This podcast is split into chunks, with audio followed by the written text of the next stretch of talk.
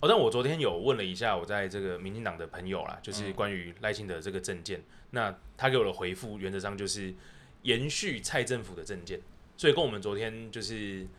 收集资料的时候看起来的状况其实差不多的，就是他个人原则上就是把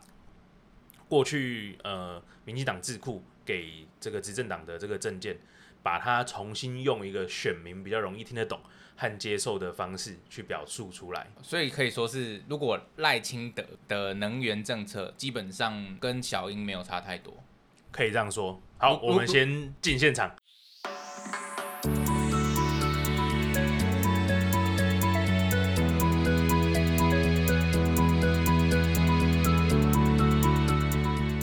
对，所以说我们今天其实要跟大家聊的事情，就是如何把这个候选人的证件。或许他讲的为了选举或者是为了宣传的效果讲的比较浅白一点，我们怎么样把它可以比较客观的去分析出来，他到底想要表达的切确是什么东西？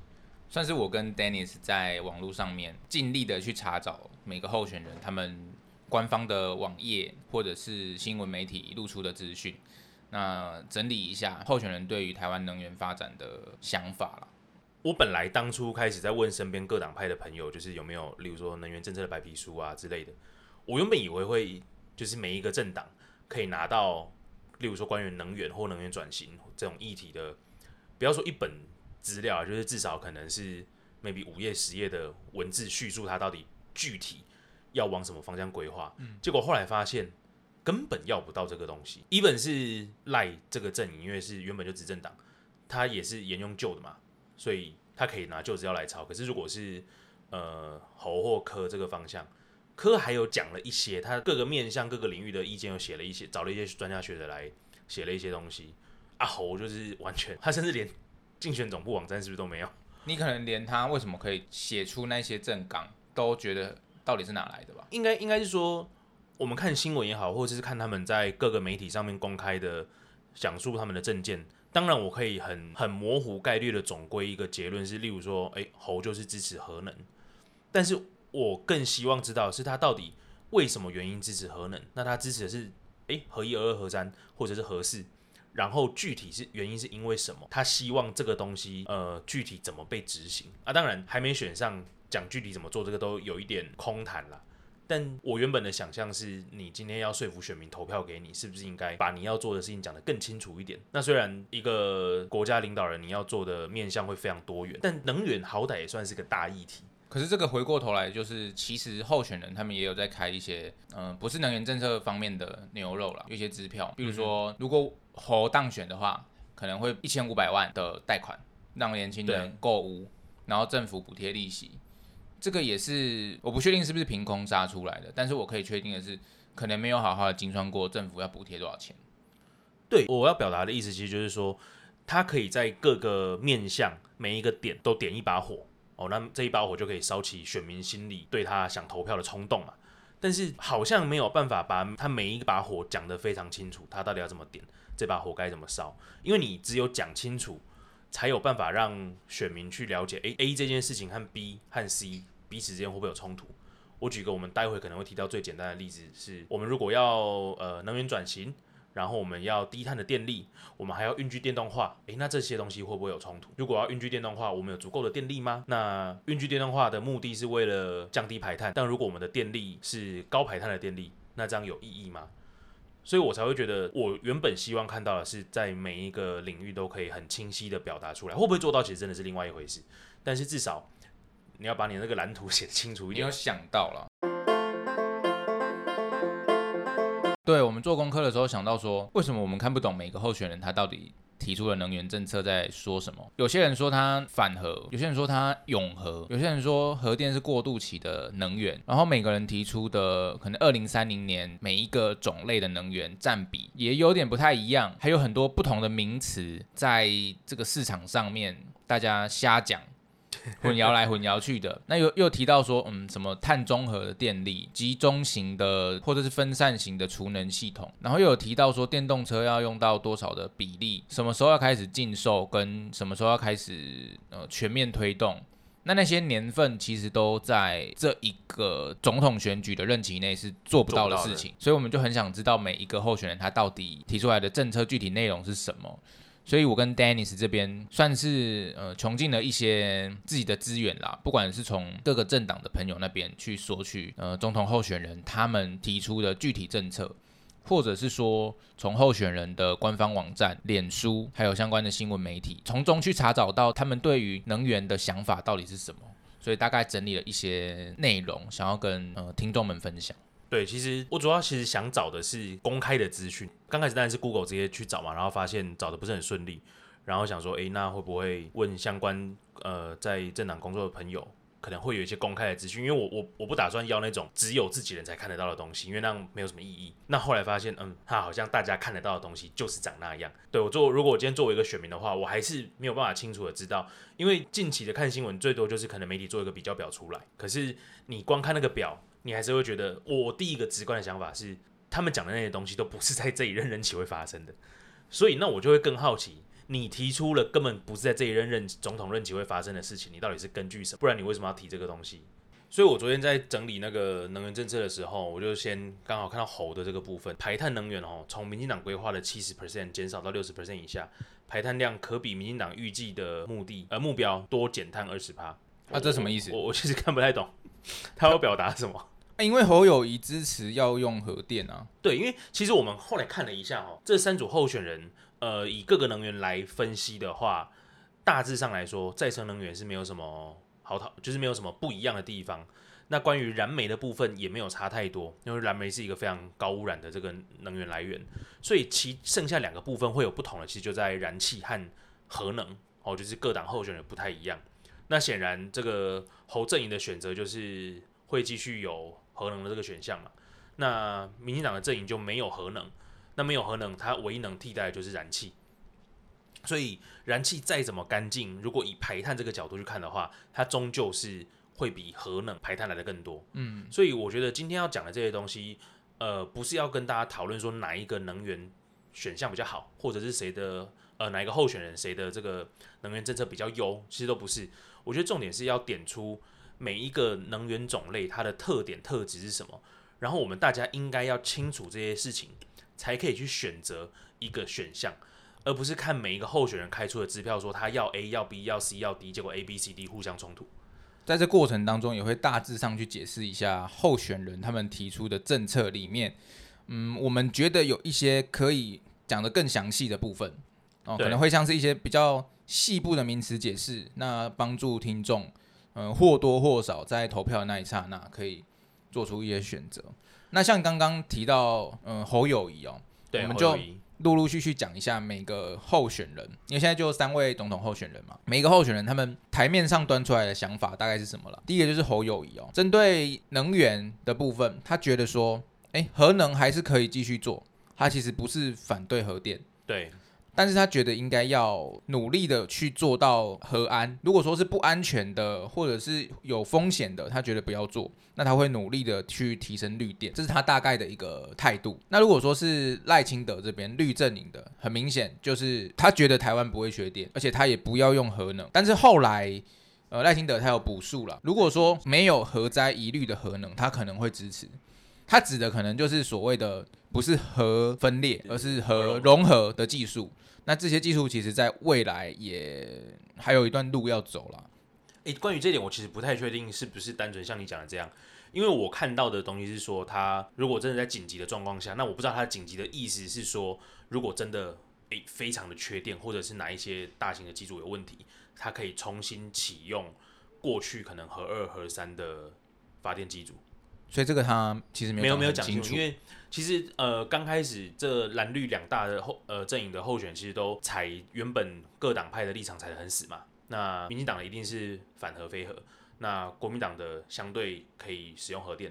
但是后来还是被攻击了不少事情，例如说侯友谊这边挺核电一定会被讲各种，那你当初当新北市长你为什么不核定？高阶储存厂等等的问题，好，那赖清德这边也会被讲说，呃，那你如果完全要飞核，那你到底要怎么样实现？对啊，你的绿电供应，你你的绿电在小英执政八年还是没有达标的话，因为我觉得要未来要怎么做？要澄清一件事情哦，我觉得如果大部分很浅白的去看各党派对能源政策的支持的话，大家好像都会觉得民进党就是非常支持绿能，但我觉得这是一个标签，不是只有民进党支持绿能，因为照他们提出的证件来看，每一个党派都支持绿能，而且这个是国际的趋势。我们在二零三零年，呃，照之前 COP 二十八的这个结论，再生能源在二零三零年应该要达到三倍的装置容量，所以发展绿能这个是无可厚非，这个其实没有什么好讨论的啦。那在台湾能够发展的绿能项目，这个我觉得是另外的一个题目，但是大致上它就是一个很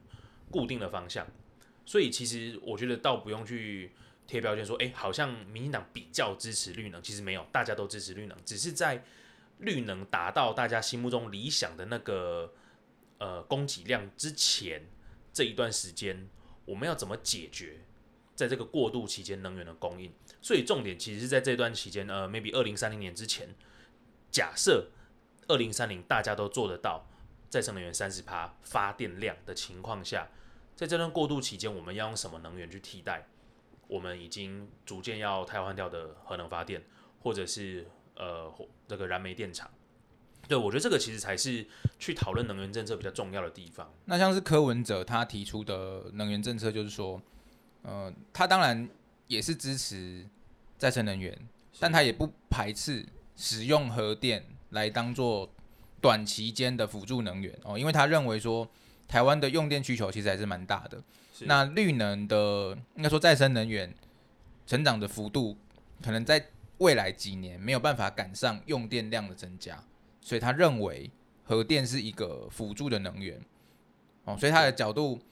你可以说是以核养绿吗？好像也有一点点这种氛围。其实确实，我觉得国民党和民众党看起来，他们确实是以核养绿，然后民进党看起来是以天然气养绿。那我们是不是请 Dennis 帮我们大概讲解一下，说每个候选人他们在二零三零年的时候，就是未来可能这五到六年之间，他们这三个候选人想要达到的。能源政策的目标是什么？OK 啊，呃，目前我们统计起来哈，呃，二零三零年这个二零三零年各候选人提出来的这个能源配比，呃，以赖清德这边来讲，就是延续过去这个蔡政府的这个五三二，哦，这个五十趴的燃气，那三十趴的再生能源，二十趴的燃煤，哦，那侯友谊阵营呢，就是呃，燃气是百分之四十五，然后。再生能源是百分之二十七，哦，然后燃煤是十四趴，那最后的差还有十二趴是核能，哦，它可能继续打算沿用这个核二、核三的机组，但它比较特别的是，它还有多一个两 percent 的碳中和电力，这待会我们可以再这个待会我们再说，哦，然后柯文哲的部分其实跟侯伟是比较相像的，哦，它燃气也是百分之四十五，再生能源三十趴，核能十趴，燃煤十五趴，所以以这样子比较起来，燃气的部分。原则上都坐落在大概四十五到五十个 percent，然后再生能源大概都三十，哦，后有二十七。那唯一有差的其实就是燃煤，哦，赖清德这边提是二十趴，核能是零。那侯友谊、柯文哲这边呢是大概就是十五趴和十趴的部分。所以以二零三零年作为一个标准的话，侯阵营就蓝营跟白色阵营柯文哲，他们对于每一个类型的能源的占比其实是目标是差不多的。对，那只有赖清德这边是认为说，在二零三零年核能要达到几乎没有使用，那他会把剩下的哦需要用到电力的部分，用燃煤、燃气跟再生能源来补足。而其实应该说，民进党的政策是二零二五就非核家园了嘛，所以他其实不会等到二零三零年。那重点是我们现实的状况是再生能源上不来。我觉得这里可以先，我们先稍微提一下后面有没有要提的事情啦。我觉得这个其实对于在讲能源也是一个蛮重要的问题，就是我们常讲的这个能源几趴几趴，到底是什么东西几趴？嗯，哦，因为我们常在讲，呃，假设二零三零年再生能源三十趴，我想实际上大家真的内心想象的东西，应该是发电量发出来的电量占了所有的发电量占百分之三十，哦，这其实是一个非常非常非常远大的目标。因为以目前的数据来看，呃，二零二二年台湾的再生能源装置容量是百分之二十五，那发电量只有不到百分之九，所以意思是说，我们目前呃截至去年统计数据来，哎，不能讲去年，截至前年的统计统计数据来看，绿电的占比只占所有发电量的不到十帕，不到一成。好，那二零三零年我们还剩下六年的时间要提高三倍，哦，这个也是跟 COP 二十八一样讲的这个目标。那如何达成？我觉得这个是一个非常雄心壮志的的一条路啦。因为再生能源它毕竟不像呃核能或燃煤燃气一样，它是一个单一非常大型的机组就可以充很大的量出来。你光电板也好，或者是风机，你都要有非常大量的土地哦去才可以建制。那你建制了这样的发电装置之后，例如说光电来讲好了，你光电板铺下去，它不会二十四小时都在发电嘛？你晚上是不会发电的。那风机相对也是，你不会一年四季无时无刻都有这么理想的风，让你的风机一直在这个全速运转。那它相对也没有那么好调整，所以再生能源。呃，占比要拉上去，我觉得，我想 Dennis 刚刚应该是在提醒大家，就是我们在看候选人的政策的时候，他会去提说哪一种类型的能源，我的占比要达到多少。可是，哎，大家回头想一下，它指的是所谓的发电量，还是装置容量？那装置容量的意思是说，我今天的发电设备、发电机组装上去之后，我预计。规划的时候可以达到的发电的情形哦，比如说我预计可以发到一千万瓦，但是实际上运作之后，它的发电量会达到一千万瓦吗？可能没有，中间可能还是会有一些差异。那我们刚刚提到一个实际的例子是说，以二零二二整年度绿电的发电装置容量是达到了二十五 percent 哦，就有四分之一。的装置容量是绿电哦，所以这是一个比例，是大家会拿来说嘴的比例。但是每一个民众他家的电，实际上那个插头插下去，到底有多少真正的电是来自于绿电？刚刚 Dennis 提到，其实不到百分之十，大概八点六趴了。对，大概八点六 percent。所以其实大家在看这个议题的时候，呃，当然装置容量是一个目标，没错，因为装置容量越多，你的发电量也会越高。是，但中间是不是可以直接把装置容量拿来当做一个政治牛肉，可能是需要考量的。因为其实，在单一的能源种类下，例如说都以光电来看的话，当然是装置容量越多，发电量越大嘛。因为你不管装哪一排的光电板，在哪里装，当然细节上会有差异，但是总的来说，只要是做光电，你的装置容量扩大，那你的发电量就是大概等比的去扩大，这个没有问题。可是你如果拿光电的装置容量去跟呃燃气机组的装置容量去比，这其实是没有意义的。所以你如果今天再提出证件说，哎，你未来的能源配比，哦，几个 percent 几个 percent 占比是多少，是用装置容量去讲的话，那其实没有意义。对啊，因为你讲出来装置容量，大家要怎么帮你换算成实际的发电量？因为大家不知道你的装置容量每一个不同种类的能源，就它的比例是多少啊？我举实际的例子啊，如果呃二零三零燃气要占百分之五十，再生要占百分之三十，这件事情如果是装置容量的话。我想一定做得到，但是如果是装置容量的话，那再生能源实际发出来的电量绝对不会是那个三十帕，对，可能是远低于三十，一定是远低于三十帕，因为光电板不会 二十四小时都在发电，对，但是燃气机组你可以让它二十四小时都在运作，这没有问题。这是我们可能看完呃候选人的政策，第一个想要跟听众讨论看看的。对我想要提出来的原因是因为呃讲出这些数字当然很轻松，但是。他会这样讲，会不会呃，至少我作为选民，我看到的是，哎，好，那我们现在再生能源这个装置量占比已经二十五趴了，那三十趴显然做得到，可是实际上大家心里想要达到的目的是那个八点八点九还八点六趴可以达到三十趴，那这样在大家心中其实好像快做到了，和这个根本做不到。这是在投票上，或者是选择这个候选人证件，心理上一定会有落差。嗯，或者是如果今天八点多趴要成长到三十趴，我就会想要更仔细的去看到如何做到这个地步。但就目前三个候选人提出来，再生能源的比例都大概在百分之三十左右嘛。不过他们都没有很明确的去提说要怎么达到这个目标，而且他们提的是装置容量还是发电量？就我们目前看到的资讯是，呃，不是那么清楚的，没有讲那么清楚，对，没有讲那么清楚的。那刚刚 Dennis 还有提到，就是侯阵营蓝营这边有提到一个叫做碳中和电力，这个也是我之前嗯没有听过的名词。然后我们没听过这个名词。对，我们昨天就在研究说碳中和电力是什么呢？那它到底是指什么意思？是不是？呃，Dennis 也帮我们分享一下。OK，我那时候在找碳中和电力这个东西哦，我从这个侯这边的资料找到，他有提到这一句话，可是我就在想说，到底他这个是怎么定义的？然后找找找找找，猴的资料真的不是很好找。哦，然后后来终于在中天新闻的一个影片上面被我看到，他就出来出来呃开记者会什么，就是他有解释这个东，有有他的图说上面有讲到了，他的所谓碳中和电力呢，其实是说呃天然气发电加上碳捕捉。那这个东西其实就是你烧化石燃料，然后透过这个 CCUS，就是碳捕捉、封存及再利用，把你燃烧化石燃料排出的这个碳再捕捉下来，并且封存起来，让你的这个化石燃料发电的过程最终是几乎等于没有排碳的。好，它大概是这样的意思。那我觉得这个东西应该除了跟大家解释这个碳中和电力在侯阵营对它的定义之外，那毕竟。呃，它独立列出来，但其实呢，这个东西原本在这个过去，呃，去年国发会有定出二零五零台湾的这个净零排放总路径，里面是有提到的哦。大概在二零四零之后，呃，台湾的燃气电厂原则上就是会往这个方向走哦。所以这个东西，我相信啦，在赖正营这边，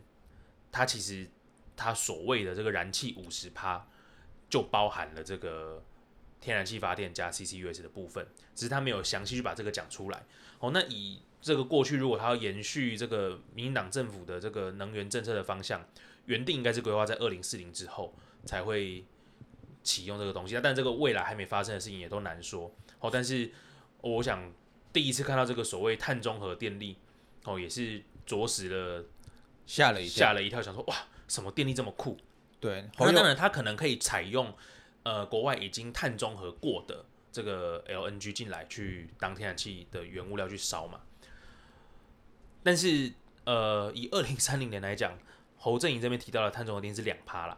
哦，那赖这边当然就没有讲清楚说，它即便是燃气，哦，他有没有打算用天然气加碳捕捉，那比例是多少，怎么做？其实我会想想要了解，就是呃，这些东西到底具体会是怎么样子。侯友谊他提到说，在二零三零年要有百分之二的电力是所谓的碳中和电力。那碳中和电力的意思是说，我们用呃比较干净的天然气发电，额外搭配上一个叫做碳捕捉的技术。那碳捕捉的全名哦，英文全名是叫做 CCUS，Carbon Capture Utilization and Storage。对，哦，就是说我们用捕捉的方式，并且拿去做再利用。把二氧化碳封存起来等等的方式，让我们在发电过程当中所产生的二氧化碳不会逸散到空气里面，它不会再对全球暖化造成影响。诶，那 Benson，那为什么要选天然气啊？怎么不怎么不继续用燃煤电厂，然后加 CCUS 就好？搞不好可以补到更多的碳呢？当然是因为天然气它本身物质成分比较单纯哦，所以它在燃烧的时候会产生的。化学物质或是其他的呃空气污染物，也比燃煤来的单纯，所以技术上会比较可行。可能额外再装设碳捕捉的设备，可以抓到比较大量的这个二氧化碳。那而且天然气发电也是目前发电量比较大的一个发电的来源，所以其实政府他们也是有在思考这个问题：说如果我要做碳捕捉，我当然要先从量大的开始做，而且技术上比较可行的开始做。那另外就是说，天然气发电它本来就是一个相对比较干净的能源。我们有一些呃数据上跟大家做说明哦，比如说呃以燃煤的发电，它会产生零点八三九的碳，每一度电，每一度电哦，零点八三九公斤的二氧化碳当量排放。对，那就是大家可以把它想象成零点八啦，哦一比零点八，如果要一度电的话就是零点八。那燃油的话大概是零点七八。就是你去烧油的话，但如果烧气体，就是烧天然气，大概是零点三九。所以其实相较来说，燃气本来就是一个比较干净的能源。是，所以我们透过天然气发电，然后再额外加上碳捕捉的这个技术，来达到所谓碳中和的电力，这是侯振营提出来的一个政策目标方向。嗯，不过这个其实在赖阵营跟柯阵营，他们其实也有大致上提到了，而且这个。所谓的碳中和电力，并不是坊间大家习惯称呼它的方式。对，大家可能都会比较习惯说，哦，它就是所谓的一般的燃煤燃气发电，额外加上碳捕捉。我我记得在呃二零二五净零排放总路径的说法是这个叫去碳电力啦。对，就要做去碳电力啊。那我们只是想跟大家说明，诶，不要被名词给迷惑了。对对，碳中和听起来好像很厉害，但它其实是现行每个阵营它都有在规划的策略，只是说年份可能比较不一样。因为这其实也是呃世界能源的趋势。如果你要继续烧这个 LNG 的话，它确实就是 LNG 加上这个碳捕捉嘛。因为我刚刚 check 了一下，LNG 它其实就是主要成分是甲烷，嗯，那甲烷去烧就是产生碳和这个水，水对碳和产生这个碳和水，那碳捕捉起来水水就没问题。不过呃还是要跟大家补充一下，就是每一个阵营的人他们在提出这个碳捕捉的技术的时候。呃，也可能没有讲那么详细，呃，因为碳捕捉的技术目前还是很早期的技术，还不是一个实际上可行的做法。哦，原因是说，你为了要把那些排放出来的碳给捕捉下来，你可能要额外花更多的能源，对，去做这件事情，你还会增加额外的成本、额外的费用，还有，嗯，可能会增加额外的碳排放量，你才能捕捉到那些碳，所以这其实是一个技术上的问题。另外就是我们提到存放。对你抓下来之后，它是一个会逸散出去的气体，你不可能一直加压，或者是把它的温度降到很低，变成固体，因为这样你会花费太多的能源，所以是也是实实物上是不可行的。所以你要放在哪里？你要怎么放？每个阵营也没有提出来说，他最后要把它捕捉下来的二氧化碳放在哪里？放在你家你会觉得 OK 吗，Dennis？放我家，嗯，放你家旁边。二氧化碳这样，可不可以把啤酒拿去冰？听起来是不行哦，听起来不行。因为我觉得其实这个 CCUS 这个储存 storage 的部分，其实在国际上大家都还在研究。我觉得技术这几年慢慢的一直有在进步，因为这个是未来的趋势。就是不管今天是电厂的捕捉，还是各种工业废弃物的这个碳捕捉，其实碳捕捉与封存是各个能源部门还有工业部门都非常需要的技术。只是在于储存这件事情上，呃。除了刚刚提到成本考量或技术障碍的部分，目前还有很多。它因为它需要时间去去淬炼这件事情。就你呃，现在普遍的技普遍的技术应该是打到深层的这个岩床里面去。可是以台湾或日本这种地震带来说，我记得日本好像有有试验过这件事情，然后经历过的地震是没有溢散出来的。但是这种东西就是谁知道？对啊，就是没有人现在可以确定这个东西是。可以如大家规划想象的样子，把这个捕捉下来的碳储存在这个地底的岩层里面，然后储存的要够久，你不能储存下去五年、十年、二十年就跑出来了嘛？你至少要是一个百年以上的维度，才可以真的把这些二氧化碳从大气中移除，那减少这个温室气对这个地球的伤害。其实，在做碳封存啊，就我们刚刚讲的储存这件事情。呃，台湾政府很久很久以前就有规划过。嗯嗯。哦，大家如果有印象的话，在苗栗有一个叫永和山的地区，大概旧的油井嘛。对对对，大概在十年前吧，二零一二、二零一三年的时候，那时候中油就有想要把永和山那边的旧油气开采的一个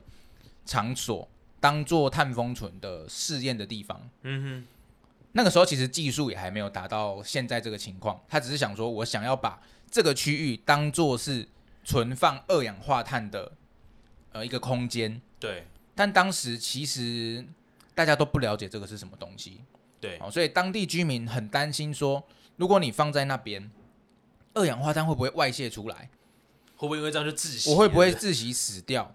然后我我我有没有可能那个东西放在旁边会爆炸？嗯哼，或者是说它有没有像嗯核废料一样？有一些安全的疑虑，会不会对我的身体造成影响？这个都是我们未来要在面对这些技术如何执行的时候，呃，一个很很大的沟通的议题啦。就像核能，大家呃可能十年、二十年前也觉得它很好啊，不，大家不会觉得它有什么大问题。可是你又好用，对，可是你核灾发生的时候，大家会回回过头来去讨论核废料要放谁家，他们就对安全有疑虑。我我是觉得说，如果候选人针对碳封存、碳捕捉这一个议题有兴趣，而且想要做，并且可能想要支持这样子低碳的能源，或是零碳的能源，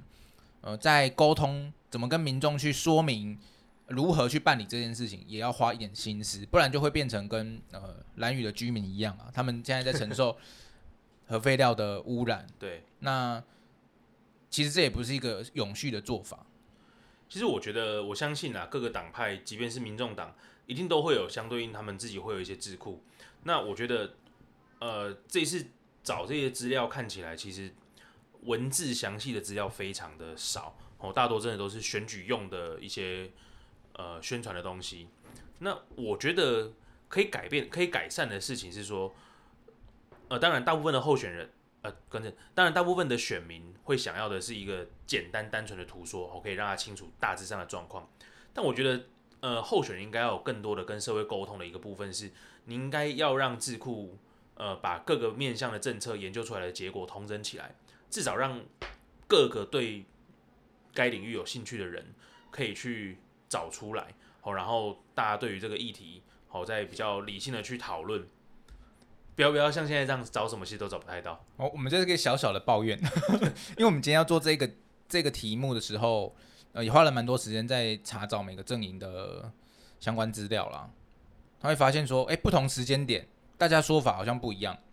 当然，这个说法会调整，但呃，而且你你要说我们花非常多的时间在整理，也没有到非常多的时间。可是我要表达是，作为一个选民，如果要连要找这个东西都要花这么多的时间，没有那么轻易的找到，那。我觉得这个责任不是在选民身上，是在候选人身上。你你去把你要做的事情讲清楚，让大家想要找就找得到，我我才敢把票投给你啊。那听起来现在好像不能把票投给谁？对于能源政策这方面，哦，你挖洞给我跳！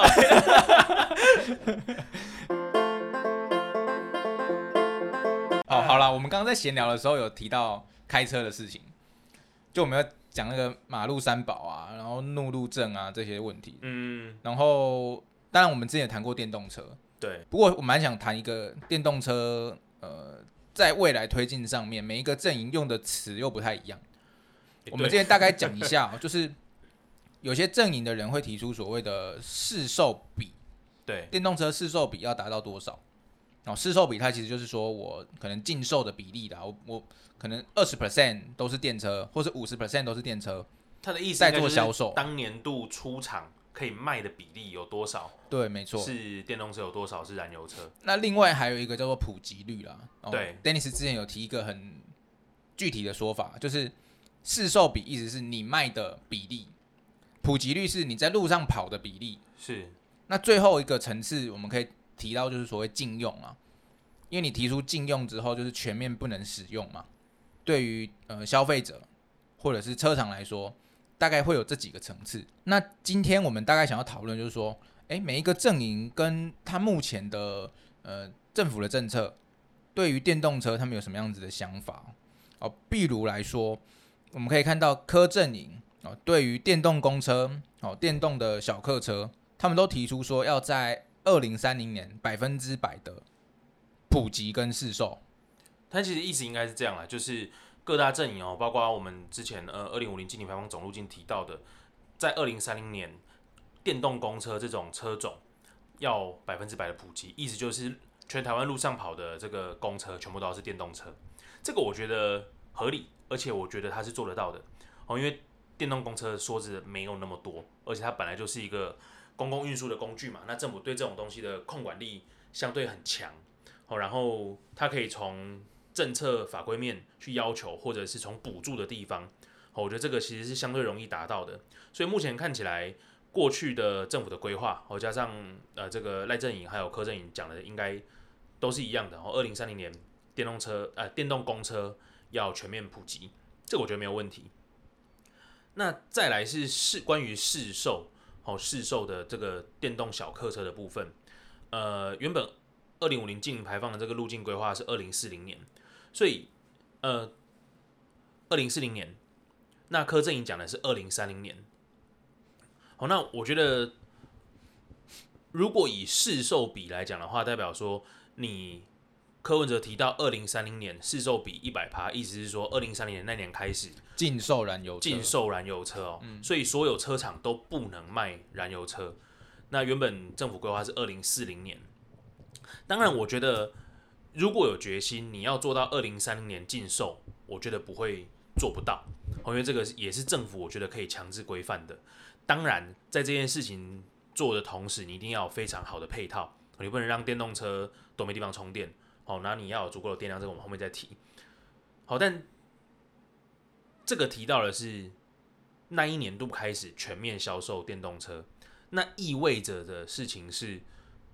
同时在路上还是会有很多过去十年、二十年就已经在路上跑的燃油车，你不能逼全台湾的人说，哎。那我今年开始都卖电动车，你们燃油车都不能开，都去报废，是不可能的。嗯，所以如果以减碳的角度这个思维去思考的话，以台湾这个节俭的民主，一台车买下去，你好说歹说开个十年十五年，我觉得是很很正常的情况。所以假设二零三零年，哦，柯文哲那个给他选上，哦，然后他真的二零三零年开始都全部只卖电动车，那我觉得至少到二零四五年。路上都还会有一堆燃油车在那边拍拍照，嗯，那更遑论原本规划是二零四零年才开始全部禁售燃油车哦，那是不是要等到我们都已经过了 二零五零净零排放的那一年，都还会有一堆烧这个九八无铅汽油的这个车在路上啪啪照啪啪照？其其实我觉得各个阵营他们针对电动车、电动公车提出的目标。那他们又讲到了普及率，或是市售占比，或是说我要禁用的比例是多少？其实我们以自己在整理的时候也是很混淆，也会觉得说，哎，每个阵营都抛出了不同的目标，而且是用不同的方式在说，用不同的说法在讲解。对，我们会认为是一个比较好的电动车的政策，应该会规划我哪一个年度到底要达到哪一个目标，这个目标是。针对二零五零年净零碳排放回推过来是预期可行的。对，那目前看起来就是，哎，他们他们只是说我在二零三零年我应该做得到那样，所以我就先定那个目标。但是这个目标对于二零五零年近零碳排放是不是有实质的贡献？是，跟你确定可以达到吗？这个之间的连结性有一点点低了。因为坦白说，如果如果真的很务实的要要做，应该是我们做这些事情目的都是为了二零五零近零才去做这些事情嘛。那我们刚刚还有提到一件事哦，一直在讲说，嗯，能源的占比哦，比如说再生能源，各个阵营都是提到要达到百分之三十。但是如果我们把不同的类型的政策结合起来看，你会觉得它的不连贯性是非常强烈的。我们发现每个阵营都在推电动车，但是大家有考虑到说。都是电动车的时候，电从哪里？你要增加多少比例的电吗？是啊，增加出来的电跟你本来的能源配比有吻合吗？我们没有看到有任何的阵营提出这样子的说法。是，那是不是 Dennis 也帮我们大概讲解一下？说，哎，如果要达到呃二零三零、二零四零或二零五零年都是全面电动车的话，那究竟台湾可能要增加多少的电呢？好，那我从两个层次来讲哦，第一个是。我们假设，假设二零三零年开始全面禁售燃油车，全部卖电动车，并且在二零四五年全台湾的车都只剩电动车可以在路上跑。好，那以二零二二年的数据来看，全台湾现在有八百一十九辆小客车在路上跑哦。那我们预期未来二十几年车子都不要增加，我们就用八百一十九万来算就好了。好，那以目前的技术来说，好，那假设一年跑一万五千公里。好然后一度电可以跑六公里去算的话，八百一十九万辆在二零四五年要花大概两百亿度电在电动车上面，这些东西是多出来的哦，就是因为原本烧油嘛，你现在改用电，所以每年要多花两百亿度。那以目前台电呃二零二二年的发电量两百呃更正两千五百亿度电，占了将近快要十趴八趴，所以未来台湾有办法弄出八趴的电量。供给这些电动车在路上跑嘛，这是第一个。再来第二个事情是，我们到底为什么要改用电动车？为什么要做云居电动化？最终的目的其实应该是还是一样嘛，近零嘛，为了减少二氧化碳的排放。可是之前提过，呃，前几集跟大家提过的事情是，一台电动车在台湾跑跟在丹麦跑是不一样的。台湾如果还是一样是个高电力排放系数的国家，你就算都用电动车，你排了你用了那么多的电。你终究还是排了很多的碳，所以它又回扣到了上面能源的问题。我们如果在二零四零或五零年，我们的低碳电力也好，或者是呃零碳的再生能源也好，它没有办法真的做到呃假设六十到七十趴的话，其实你开电动车，呃，一定会相对燃油车好是没有错，但它的成效可能远远不及二零五零近零的这个目标。所以我觉得我们应该要很务实的去从目标去回推，我们应该怎么样定这大目标之前的每一个短期、中期的阶段啊。当然啦，这样定下来，可能就会发现根本做不到。我我说的做不到的意思是。大家的生活会被剧烈的改变，会很痛苦，会有很多民生的问题。呃，就算不考虑民生，大家买不买起电动车的问题，假设今天诶郭台铭给他选上，好像他们要选，还每个人发一台电动车，但有办法让全台湾有这么强力的发电量和电网，还有这么多的充电桩支撑着每一台车在那边充电吗？一定会变成一个大灾难一定是很大的问题嘛。嗯，除非你是就是非常高功率的快充啊，不然。你光加油站要涨价，你那个排队的景象就已经非常可怕了。何况是从电如果全部都是电动车，可以想象吗？我觉得很难，很难想象。对，那当然，另一个突然想到另一个另一个切入点是，台湾真的需要这么多车吗？你刚刚听那个数字，台湾有八百万辆车，哎，有什么毛病？三个人一台车，台湾车真的是蛮多的，太多了，车真的。可是为什么台湾会这么多车？那个就是另外交通的问题。到底为什么台湾会这么多车？我觉得这个也是一个需要被调整的部分啦。那其实讲了这么多。我我觉得我们想要表达的事情是，刚刚讲能源也好，现在讲这个电动车也好，吼，电动车扯一扯，可能又会扯到交通的问题。其实我觉得政策每一环一环都是扣在一起的。那不管是不是因为这次要做这个议题来跟大家分享，其实一直都有感觉是我们的政策很长，呃，每两年，哦，两年是小的，两年是大的，要选举的时候，都会提出来很多听起来很厉害的政策，例如说我们二零三零怎么样，二零五零怎么样。可是当你仔细去品的时候，就发现哇，基本上大概率都做不到。就我我我今天真的不是要什么唱衰政府或干嘛，我的意思是说这些东西真的太困难，而且我觉得它困难的点并不是在说它真的实质上的困难，而是这个目标其实都没有真的很实质的有意义。嗯，我觉得这个才是重点，因为困难是需要大家呃各部会、好产官学界、全民社会一起去努力去解决的。可是我觉得。至少，呃，作为执政者或领导人，应该要把目标定得好，定得清楚，然后这个目标是社会集体可以有共识的。就即便跨党派，你看，呃，蓝绿白三个阵营对再生能源的这个目标配比是有共识的嘛？那是不是应该要联合起来去讨论，如何让再生能源真的在二零三零年发电量达到三十帕？我觉得这个是不管这个一个礼拜之后是谁选上，我觉得这个不是。总统要面对的问题，这个是全台湾人都要面对的问题。坦白来说，就是你要往那里走了，那你不能跟大家说，对我就是要往那里走。然后我问你说，哎，那那所以下一步要往哪里走？你就跟他说往那里走。对，听君一席话，如听一席话。你总该跟他说，那你下一步要踩哪一步，他才知道怎么往那个地方走。是。最后，我们想谈一个比较软性的议题啊，就是叫做公正转型。嗯，公正转型，大家可以把它想象成是说我在。进行能源的改革的时候，能源转型的过程当中，一定会遇到产业的变革。我的劳工的比例在不同产业的比例可能会有改变，我会有新的产业出来，那旧的产业会不会有一些人受到影响？哦，这大概是公正转型在提的一个问题。还有说，在整个气候变迁的结构底下，如果说我们政府要采取的政策呃有所调整的话。那对于受益跟受害的那些人之间，我们要怎么达到一个公正的平衡点？哦，这也是呃在政策方面应该要好好讨论的事情。那我们大概有看到每个候选人对于公正转型的想法啦。哦，到简单的念给大家听一下。以柯震营这边来提到，他觉得说，针对公正转型呢，应该要有所谓的气候永续委员会，有不同的。利害关系人包含了场官学研、青年利害关系人等等，去讨论一个可行的做法。那他希望是这个转型的过程当中，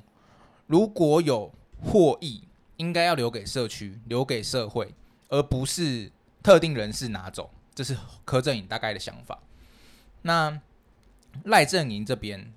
真的是听君一席话，如听一席话，很像教科书。我们看到他说，确实啊，他是就是在嘲笑歌书讲他他说他不会遗落任何人，哦，听起来是蛮感动的，不会遗落任何人。那他说手背都是肉，他也会完善的去处理一些在近邻转型过程当中的争议，哦，就是有出事的话他会处理啦。最后是他会跟全民对话沟通，哦，他会资讯公开，会等等的。那这大概是赖正营这边的讲法。最后是侯正营蓝营这边，他说他会设置气候基金，去补贴低收入户，然后把这些收到的碳费啦，或是因为呃再生能源建制的过程当中收到了钱，一定要公正的分配给比较有需要的人。那他也会制定所谓的劳工转型计划，因为他认为，呃，低收入户或是呃比较低阶层的劳工会因为转型的过程当中受到影响，可能会失业，才会提出相对的救济计划。嗯哼，所以这样听起来，其实每一个阵营的候选人，他们对于公正转型是有想法的。呃，公正转型正在上课的时候，我就我就问老师说，诶，很多问题到底所谓转型、公正转型这个东西，到底凭什么世界在改变，被遗落的那群人的责任要社会去替他负责，而不是他自己负责？可是当有时候问题大到一个层次的时候，你必须很现实的去思考，例如说气候环境这个议题。它显然就不会是个人可以去负责的。那当然，个人也有他可以负责的部分。例如说，诶，我们为什么在二十几岁这个时候投入这个相关的领域？那肯定也是意识到这个东西，我们不想在二十五年之后被转型，嗯，所以我们自己就负责这个部分。但如果现在我已经五十岁了，才发生现在这个问题，我有什么能耐可以转型？好像其实也没有。所以我觉得我们不应该那么常去二分法，到底这是谁的责任，这是谁的责任，或者谁对谁错，哪个东西好，哪个东西坏？大家应该都各自去为自己的东西负责，而不是去为自己的该负责的东西找借口。所以气候变迁的公正转型，我可以把它当做是在气候变迁、社会变化、环境变化的过程当中，或多或少一定会有人被遗落，会有某些产业被遗落，会有某一些群体被遗落。是，而且这个非常重要的是，你要做好辨识利害关系人，就是你要辨识出到底谁才是真正被遗落的那群人。你要先知道这件事情，你才有可能下一步去解决那群人的问题。这个议题实在是太大了，所以公正转型应该是一个很独立可以拿来做一起的。这一题实在太大了，所以嗯，很难说有一些个人或是团体来推动这件事，还是需要靠政府跟社会的力量。他我们也可以从一个比较通啊，对，从一个比较功利的角度来说好了，如果这些受到呃转型而影响的人们，如果没有被妥善处理的话，其实对于社会往前走也是一个障碍。是是，这其实就是问题。很多人会觉得，那他转型转不好，关我什么事？可是你想想看，如果很如果今天因为这个假，我们就举实际的例子，气候变迁，好，原本在火力发电厂工作的人全部都没工作了，啊，只剩做风电、光电的有工作。政府也好，或这个社会也好，你没有让原本被转型掉那一群人可以顺利的公正转型过渡到一个新的职位上面，那他会变什么样的人？他会变成社会的负担。可是这个负担并不是他的错，嗯，这个负担是社会演变而造成的。可是当你如果都归咎于他个人的问题，这个问题最终还是会变反扑到社会的问题，社会就是你我的问题。所以为什么要做公正转型？不是只有好像要帮助被转型的那一群所谓感觉上的弱者，其实他就是要社会一个稳定的往前走。我觉得这个结润滑剂因为讲一个难听的，就是大家应该都听过，政治是众人之事，是所以公正转型也是众人之事，没错它就是大家投下的那一票，跟你心中的决定而造成的成果。对，所以我想下礼拜的今天一月十三号，不管大家想要投谁或者要不要去投票，投票投给谁，不投票，这都是一个每一个台湾公民对自己身为公民的权利义务展现的一种方式。那我们今天就录到这边，我们下期再见，谢谢大家，拜拜拜拜